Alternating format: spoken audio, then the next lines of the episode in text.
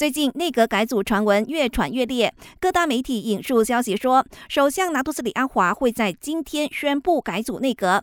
不过，阿华再次否认，强调今天召开的内阁会议要讨论的议题和内阁改组没有关联，而且他到现在都没有任何的决定。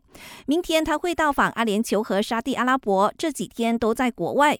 言下之意，内阁改组不会是近期发生的事。副首相拿督斯里阿莫扎西也要求各方停止揣测，强调从来没有一任首相会在内阁会议上讨论撤换或晋升哪一位部长。况且安华说过，如果真的要改组内阁，会先征求各成员党的意见，或至少预先告知。不过截至昨天，他都没有收到首相的通知。虽然当事人一再否认，不过坊间的传言不曾消停。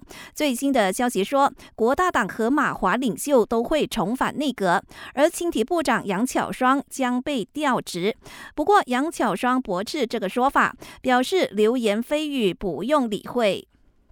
杭州亚运会如火如荼进行中，我国代表团在传捷报，跳水公主潘德雷拉在女子个人十米跳台决赛中，以总分两百八十点五零夺下了一枚铜牌。而在田径赛，我国女子短跑接力队原本在四乘一百公尺接力决赛中排名第四，不过因为第三名的巴林被取消资格，让我国补上，意外再添一枚铜牌。截至目前，我国已经囊括三金四银十六铜。感谢收听，我是佩珊。